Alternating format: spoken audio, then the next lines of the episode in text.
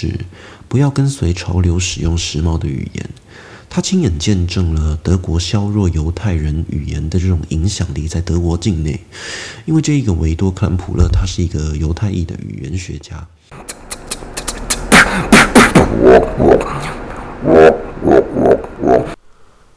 欢迎来到睡前吞冰箱，这是一个由脸书粉砖杜芬舒斯博士的邪恶企业的创办者所成立的 Podcast Channel。头贴是我国小三年级时的电脑课作品。吞冰箱这个名字，单纯只是高中的时候玩三国杀网页游戏时，跟同学打赌取下的名字。希望接下来的节目能驱使你对我按下订阅。现在时间八月十一号下午四点半，在澳洲昆士兰南部的布里斯本市区的 Chermside Shopping Centre。这一集首先一开始先想回应几个粉丝跟我说，上一集的节目虽然比较 OK 了，但是我的讲话的语调太慢了。那我这一集就会尝试把自己的语调再加快一些，然后就是关于主题，我应该要更早再说明清楚我的主题，还有我不同不同的主题之间切换，我应该要更早的把那一些主题给念出来，这些都是我应该可以在这一集再尝试做到的。好，那今天是正式开始的第二集。我会做这一集，主要是我刚刚看完一本书，对，没有错，我很喜欢带书出去看。那这本书是我年初的时候回台湾投票的时候，在台南的一间二手书店里面买到的。啊，更正，不是二手书店，是一间独立书店。我在一间独立书店里面买到了这一本书，它的书名叫做《暴政》，它的作者是提摩西·史奈德。他撰写这一本书的时候，是在川普当选第一任美国总统的那个时候，美国国内兴起了一种一种保守的这种激进的保守主义，这种极端主义兴起。那这时候，他这一本书就是在强调，我们从过去历史的一些错误里面可以发现，我们不能再拥护一个法西斯主义的独裁者。如果我们人类再重新回到了那一种暴政体制的怀抱的话，我们将会面对什么样的历史错误？哦，虽然现在川普政府跟台湾的利益是重叠的，以我个人的政治价值观，我也会希望下一任美国总统是川普可以当选。但是川普的保守路线并不是每一个台湾人或者是世界上每一个人都应该追求的，他这只是人类现在民主自由的这种进程的这个过程之中，他必须要有一个人去推动这种极端保守路线的，因为再怎么样，美国人就算再保守再极端，但是他们是以民主自由为出发点的。所以说，你让美国人去发展他们这种极端白人至上的这种保守路线，哦，是可以暂时这样子的。这跟台湾的本国利益是没有什么冲突的。但是对于人类的整体进程来说，川普这个是一个非常大的伤害。这种意识形态，我们拿台湾近代一点的好了，大家都知道韩国瑜，但是。不讲韩国瑜，因为韩国瑜每个人都知道了。我们如果把时间推算到陈水扁当初选台北市长的时候，其实我们这个时代在陈水扁执政的时候，我们都还是小朋友，不可能对政治会有去任何的涉猎。其实陈水扁比韩国瑜还要强很多倍，我可以这样直接的、了当的说。在你回顾一些过去的文章跟过去的新闻或者是影片，你可以发现陈水扁的这种民粹的这种操弄是非常厉害的。那些韩粉再怎么样的激进不理性，我认为陈水扁当初的号召力、凝聚力比以前强大了好几倍。哦，那个时候台湾的这种。本土派的老人其实也是走这种很激进的这种很恐怖的这种陈陈水扁为什么到上一次总统大选，他的那个一边一国行动联盟都有办法拿到政党票百分之一，尽管有台湾激进这一些这种极独派的政党也有参选，那为什么一边一国行动联盟还能够有这样子的实力？这个其实也可以牵涉到民进党为什么要礼让啊、所以刚刚讲到就是陈水扁以前的操弄方式其实是比韩国瑜还要强的。但是当时的时空背景呢，台湾在这种本土派的这种极端思想是相当不足的。也就是说，你让陈水扁去操弄这种极端不理性的这种本土派思想，虽然对整体的民主自由价值这个是有负面影响的，但是他这样子的一个极端不理性，反而可以去激化越来越多人会往中间偏左去靠拢。哦，那特别我想提到那一本书的地方呢，是它的第九章那一个第九章节里面提到的一个很大的重点标题写，请珍惜我们的语言。哦，它主要的强调点就是摘要那一章节的摘要写的是，书本它跟人之间的互动是非常重要的，书本的重要性。还有人跟人之间的互动，也就是说，我们现在遇都过度依赖网络，这些其实有点像是废话了。但是你仔细去回想一下好了，书本的东西是没有办法被篡改的，但是网络的东西是可以被篡改的。虽然你网络那种高手，你还是可以调阅得到那些记录，但是纸本的东西在那边，毕竟是它有一个不能被更改的那个东西啊。那它里面有提到一九四九年出版的《一九八四》啊，很有趣。这个书名叫做《一九八四》，那它是一九四九年出版的这一本书呢，它里面强调的是未来世界的生活方式。它强调我们的世界政府强大到它可以把书本变成一个违法的东西。那电视的视觉传播媒体包含电脑，这个是双向的，也就是说你在看电视的时候。另外一端就会有政府的机构的这种人员是在观看你，在收视着。那你越能够统整这一切东西的这种资讯来源，就很容易被当权者去掌握你的思想。书本的故事常常会偷渡一些立场，他强调的就是很多书本，他无形之中用一个故事的方式，把他的这种立场给偷渡进去。当权者就算要抓这一些关于这种偷渡立场的东西，也非常的难去抓。这也是他特别强调为什么我们要珍惜书本的一个原因。那再来就是啊、书本的故事，刚刚讲到会偷渡立场嘛，这个是我要接下去讲的。那其实大家如果仔细想一下，《哈利波特》这一本书也是啊啊，提摩西这一本书暴政，它里面有提到。哈利波特这个其实就是一个暴政的这种专制体制啊，哈利波特这一些人等于是带领自由世界去跟他们做一个对抗。怎么说呢？啊，常常公平正义的这个机构，就是主张公平正义的这种机构，会被反对公平正义的这种既得利益者去占有。那我们就举《哈利波特》这本书好了。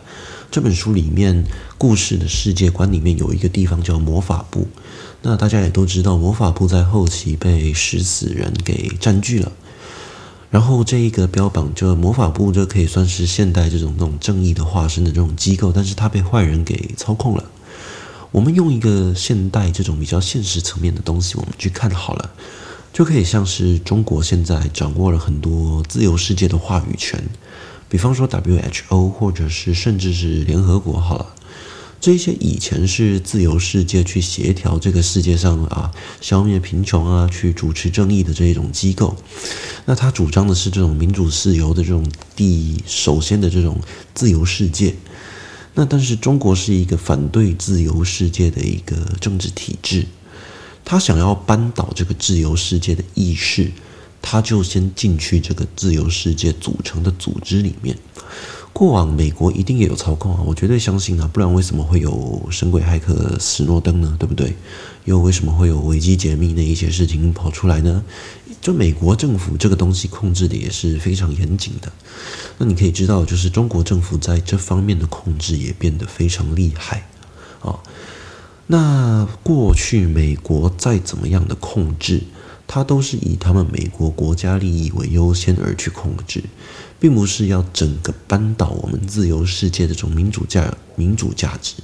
毕竟民主对美国人来说是一个立国基础。就比方说，他们为什么人们都可以拿枪这个东西是永远扳不倒的一个定律啊？因为他们美国宪法有明定，假设有一天我们的政府变成独裁暴虐的政体，那我们的人民有这个义务去拿起你的枪械去反抗你的国家，反抗你的政府。也就是说，再怎么样，美国人的思想对于这种民主自由是，这是这阳光、空气跟水，这是我们人类活着的基本要素啊。那再来就是，美国可以利用民主自由的这种思想体制，去限制别的国家，绑架别的国家。所以我刚刚说，美国国家利益优先的话，这个民主自由，美国再怎么去控制，也不可能去扼杀这个民主自由。但是中国的国家利益，这个跟这个大部分的民主思想是很大的一个冲突的。它是一个更全面性的控制你这个，你这一切的东西。虽然现在大家都会说他们微博内部这种墙内，大家都可以骂共产党干什么的，但是你骂的都是一些中国共产党这个政治实体，他们完全不会在乎的东西。你去批评都是一些简单，像什么城管打人啊、小官去贪污啊这种事情，他们再怎么骂也不会影响到整个国家的运作。你如果哪一天骂一个东西是有可能激怒起整个国家的这种民粹主义，那你马上就会被封锁了。但是美国，你再怎么样去挑起这种东西，你只要不是危害到美国首先的这种国家利益，其实基本上这个东西都是被允许的。所以说，中美他们为什么不能让中国去拿到这个自由世界的话语权，就是这个很大的原因。你再怎么差劲的好人，他去拿到了这一个话语权。他再怎么样也会被限制，但是中国打从心底就是不能够认同这种自由世界的意识的，所以说不能让中国去拿到这一些自由世界的意识。牵扯了这么多，其实我想强调的就是，人类的一个进程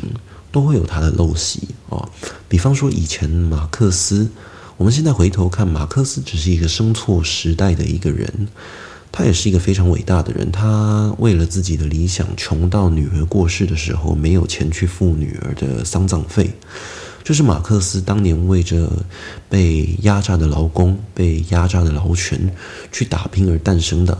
共产主义其实只是马克思主义里面的一个小小的一个理想，但是他被后来很多既得利益者、有心人士给操控、去鼓吹、去推波助澜之下。我们现在回头会觉得马克思的主义是一个很荒谬的主义，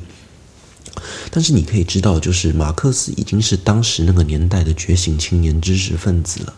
他那个时候的进步价值就是马克思的那个主义，因为当时事情的就是贫富差距过度过度了，所有的劳工都是被压榨的。那你想，以当时的情况，马克思那种大家均富的这种想法，一定是一个进步价值嘛，对不对？所以说，人类在进程的这个过程中，都会出现一些陋习。就比方说，我们现在从民主世界要进步成像北欧国家那种，我们明智都已经提升了，在逐渐收回民主的这种过程，这个过程中就会产生一些人类的陋习了。比方说，北欧国家最常见的就是。资本家会去垄断一些媒体啦、政治家的这种市场，让他们可以透过破坏天然资源去取得更大的利益。所以，为什么北欧国家的人对于这种民主的这种进步价值是更积极的去推动？那是因为他们如果不推动，他们被资本家垄断，那他们的生态浩劫，北欧人是首先会没有国家的。同时，他们的生活水准比较高的情况下，他们一定会更去注意政治的这种东西。再来就是世界的民主基本上都是经过美国的那一手被整个资本主义去垄断的，那这也呼应到刚刚讲的北欧文化，北欧的这种政治实体也是一个样子的啊。那中国呢，它则是完全的从传统帝制的封建时期的这种社会体制去影响。虽然说现在因为网络这种开放，越来越多中国人也是比较清醒的一种情况。但这个不不是一个自由意志世界的进步哦。美国再怎么样影响一个民主的，这都是民主进程的一个人的一个人类的那种，你像思想上面的摩擦，就是一个人在进步的过程中，你去健身，你去运动，你一定会想要偷吃一些东西，就像是一个怠惰。但是中国它完全不是一个自由意志的，它是一个反对自由意志的这种思想的的完全不同的路啊、中国那一套等于是完全让旧时代的这种思想，让像以前中世纪的这种旧时代的这种帝制封建主义，让你的思新思想去退化。好，刚刚铺陈了这么多，其实我想讲的呼应到今天的主题，就是。台湾人为什么必须要拥抱自由世界？还有台湾人拥抱自由世界的原因嘛？我们刚刚在讲这些思想上面的差异，我们明显跟中国是不一样的。那这些思想上面的差异，就会让我们跟中国的摩擦变大。摩擦变大，因为中国是一个很大的实体、经济实体、政治实体，所以我们会很容易被中国这一个团体去霸凌。那我去引用其中书中第九段这个维多克兰普勒，他是一个德国语言学家，同时他是一个犹太人啊。他有一本书叫做《第三第三帝国语言》，里面强调一个很重要的段落，就是不要跟随潮流，使用时髦的语言。他亲眼见证了德国削弱犹太人语言的这种影响力在德国境内，因为这一个维多克兰普勒，他是一个犹太裔的语言学家。那比方说，我们从台湾的现在情况来看，比较近代一点，就是什么像极了爱情，或者是绿色是原谅的颜色啊，这些都是从中国的这种文化，进而从这种文化的入侵，从言语去偷渡进我们的文化里面。传统上面的认知，还有就是啊，我们平常讲水准水准，那现在都变成水平了，或者是影片，现在变成视频啊，从妹子啊、正妹、丽嘛，这些东西都是一样的。那我们现在讲到第二个构面是什么呢？我们把思想灌输到这些常态化的语言，比方说中国，他们把啊啊，我我先举希特勒的这种这种例子例子好了。希特勒当时会一直强调啊，这是人民的胜利，victory，就是我们人民的胜利。还有川普常常会说所谓的这种人民啊，自由世界人民，这些其实就是啊，你除了我提到的这些。我说的人民是跟随我的这些人才叫做人民，其他人你们并不是人，他就是这个意思。那我们比较近一点的情况就是，中国大陆他会比较常说啊，你正常人啊，一般人、普通人，他们这种所谓的思想就是，比如男生你一定要喜欢女生，你不能喜欢男生；那女生你就是一定要保守，女子无才便是德啦这样子，你一定要好好的追随这种传统儒家的这种父权的这种思想。啊，就比方说，男人下班回家，我帮你把家里都打理好了。那女人我们要负担更多啊，因为我们不要被男人照顾啊。因为大家都这个样子，所以你今天假设是一个，我想追求这种女权，我想追求我，我男人我也想爱爱男人这种这种想法，这些东西就会被整个社会给排挤。那这个文化如果灌输到这边来，就比方说，有些时候我们在影集或者是一些剧集里面，中国的一些戏剧里面，我们会看到，会有一些异性恋者跟同性恋者相处的桥段。这一些人相处的桥段过程中呢，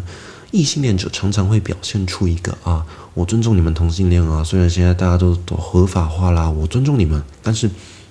你听上去明显可以发现，这是一个带有歧视性，就是好像你喜欢同性恋，你这个是一个有病的行为。我们是用一个幽默调侃，假装我们喜欢你，就好像之前那个陈超明还是谁一个苗栗的那种议员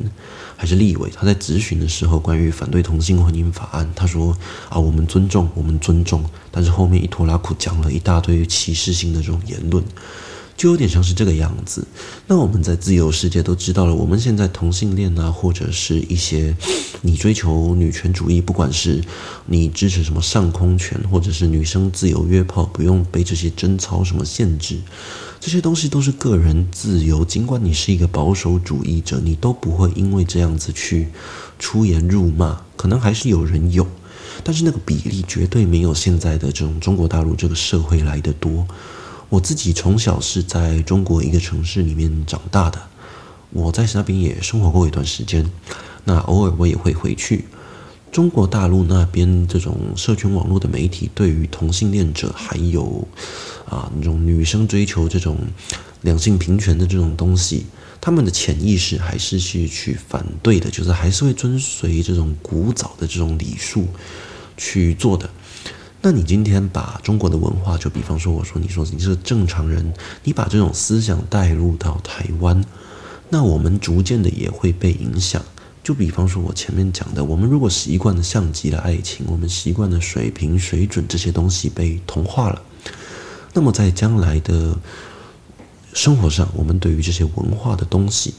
我们也会慢慢的针对中国的这一些东西被影响。那这些思想价值观偷渡进去我们的文字里面产生的影响，就很有可能造成我们辛辛苦苦建立起来这种包容着这大家同性恋，或者是你的性别意识，或者甚至你是第三性啊，有很多种不同的性别认同这些东西，我们可能都会逐渐的觉得这些都是有病的。我们一定要当一个异性恋，我们才会快乐。所以说，语言的入侵其实也是包含到这些思想的入侵。那么，我今天想要跟大家强调的这一件事情呢，其实也是呼应到，啊、也不是呼应，其实就是一个 make，就是我为什么会想做这些，主要也是看到这几天大家吵得沸沸扬扬的，就是最近大家讲习总统啊，对不对？可是我怎么看，我都认为那是一个口误。我看的那个影片蛮多次的，presidency，不管大家有什么解释，比方说啊，那个总统 presidency 是 cy 结尾，可是啊、不管当时发生了什么事情，我们先不要讲他到底讲的是习总统还是还是讲 presidency，好不好？我们先不要看这些，来，是大家吵说那些官员来台湾应该要隔离两个礼拜啊，但是你如果官员来台湾，你再给他隔离两个礼拜。那这个就是你在这种政治外交的这种东西上是绝对不可能有这个时间去给你搞这什么隔离两周啊这些东西的，所以说这种东西在事前一定是事先隔离的。比方说还有那个日本代表团也来到台湾了嘛，对不对？那这些他们在事前就有隔离两个礼拜了，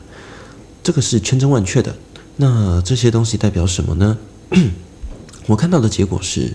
他们已经提早两个礼拜以上在计划这些事情了啊，是至少两个礼拜哦。那两个礼拜包含我们在隔离的情况。那这些消息是没有走漏，是一个这么秘密的这种国际政治的运作之下，美日台三方这种会面高规格，这个已经可以证明是这种好像四十一年来从来没有一个美国这种首长级的官员来到台湾了嘛。这是一个外交上面很大的一个突破。那么后续再加上 AIT 也发声明指出了，那个只是一个口误。好，既然这个是一个事先准备好的，再加上是一个外交上面的大突破，那你如果症结在那个 presidency 的问题上面，而且美国都已经发声明的情况下了，你再症结到那个上面，这个其实也不是什么阴谋论了。如果说真的要给你搞一个什么 presidency，要给你台湾洗脸，什么做给习总统面子这种东西，那也不可能美国跟你什么秘密商议两个礼拜嘛，对不对？这些纯粹是我个人看法，我也不是蔡英文的小孩，我也不是什么那种政治家的小孩。但是就我而言，我认为这个是一个国际外交上面的一个大突破。那为什么我们有些人会去攻击 presidency 这个问题呢？我个人就是认为。啊、呃，传统大中国思想的人，你关于台湾意识的兴起，兴起到我们今天有一天，美国、日本这种国际列强已经开始逐渐的接受我们这种不是传统大中国主义的这种时候呢，那么这些啊、传统大中国思想的人跟他们价值观是抵触的，他一定要找一个去漏洞去弄嘛，对不对？不然就像假设今天民众党跟时代力量这种这种我们所谓的。国民党这些政党全部消失，就算让民进党一党独大了，这些声音不见了，他们找不到一个破口，他们只能针对这种反社会言论去去下一个这种很下线的这种智障的行为嘛，对不对？他们只能针对这些东西去调侃的。所以说，关于反对党的存在也是非常必要性的，因为必须要让不同声音的意见出来，你不让不同声音的意见出来，像是这种 presidency 这种这种莫名其妙的操作就会出来了。那今天我录这一集节目，其实主要也是想呼应时事，就是 presidency。那我 presidency 在思考的过程中，也想到了语言。我们刚刚讲到了这种英文这种强势语言，那我间接的就想到我现在正在看的这一本书，它里面这一段强调就是我们要尊尊重自己的语言，然后我们不能让别国家的语言变成一个时髦的潮流。啊但是我们也是可以，有些人就会说，为什么我们对中国跟对美国啊、纽西兰一些国际外交的这种公约，我们给的标准不一样？那废话，因为中国拿着几千枚飞弹对着我们的家，我们当然对他们要更小心一点啊。所以中国一切的时髦语言啊，因为语言 presidency 语言，再加上那个刚刚讲到提摩西这本书。所以前面会大费周章跟大家讲到一些关于这种自由意识啊，为什么不能让中国掌权啊？这些东西就是前面提到的。那主要这一集我想强调的就是特别想强调，我认为真的没必要贞节在 presidency 哦。那其次第二就是，我认为我们的语言必须好好的保护，除了讲台语，再来就是我们真的不能让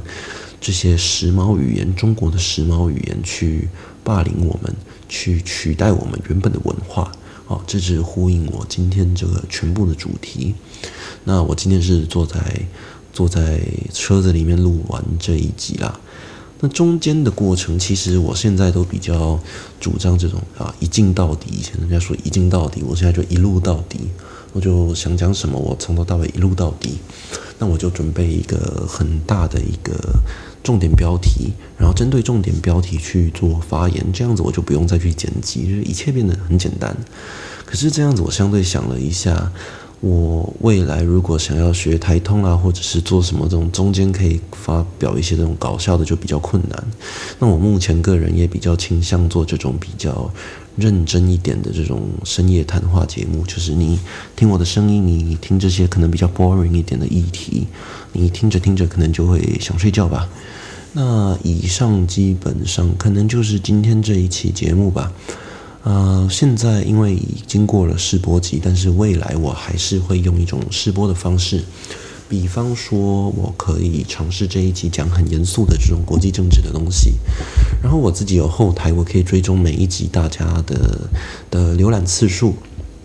那同时，可能下一集我可以做比较好笑啦，就是大家当兵遇到好笑的事情，或一些从小到大发生很好笑、很白目的这种事情啦，啊，粉砖的东西，我都可以把它做成一集，变成好笑的做一集，严肃的做一集。那像前一集，干我娘，忘记前一集做啥小了，反正妈，现在老人智力退化，看我，我前一天真的是，昨天早上出门的时候吃了一根香蕉。然后拿袜子要去鞋柜穿鞋，啊，我就走到厨房，把袜子丢到垃圾桶，然后坐在座位上面，拿着一根香蕉皮看着我的鞋子。我想说啊，我在干嘛？我就妈，我现在才二十五岁，我就不懂为什么我现在脑袋退化成那个样子。就是我现在连我前一集节目录了三小，我全部都忘记了哦。那不管，反正就是我前面前一集讲的东西，跟这一集讲的东西，还有下一集讲的东西。我相信这一些都可以变成一个，每一集都有它的题目在。那有些时候好笑，有些时候走这种认真的路线。最后看哪一些东西的受众的这种，你们这些听众比较喜欢，我就会继续做下去。那也有人传私讯问我说，就是我是一个礼拜更新几次啊？我跟大家讲，就是看心情啊。像我今天来了这个 shopping center，电脑一带，麦克风一录，我在车子里面，我就马上录好了一集。那谁知道我会不会今天晚上回去舒服开心又又录第二集呢？不一定，一切看心情，好不好？那很谢谢你们愿意赏脸听我这个节目，因为这是我跨平台的第一次。那我不晓得这个可不可以上传 YouTube，我也会尝试上传看看 YouTube。好，那么以上基本上就是今天的节目，这次正式的跟大家说晚安。喜欢这个集节目的话，希望可以大家留个五颗星，然后讲一讲你的想法、意见都可以。那如果不喜欢这一集节目的风格也可以，请麻烦你可以，你要评一星我也不反对啦。那希望你可以到我的脸书粉专。呃，如果不知道我脸书粉砖是一个叫做杜芬舒斯博士的邪恶企业的脸书粉砖啊，我不知道什么时候会被迪士尼这间公司给告，所以请你尽快传私讯跟我说你喜欢我怎么样的节目类型，我会尽力满足你们，因为我真的很想尽力的把 Podcast 节目做好。那不知道今天有没有呼应到我一开始讲的，就是把我的讲话速度语调给提快一点。然后我今天也蛮早就切入重点的，然后不同的重点之间也会有明确的分段，虽然我还是没有讲出来我要讲下一个重点。那么以上就是我今天针对这一期节目的一切。好，那各位晚安，祝大家有一个愉快的夜晚。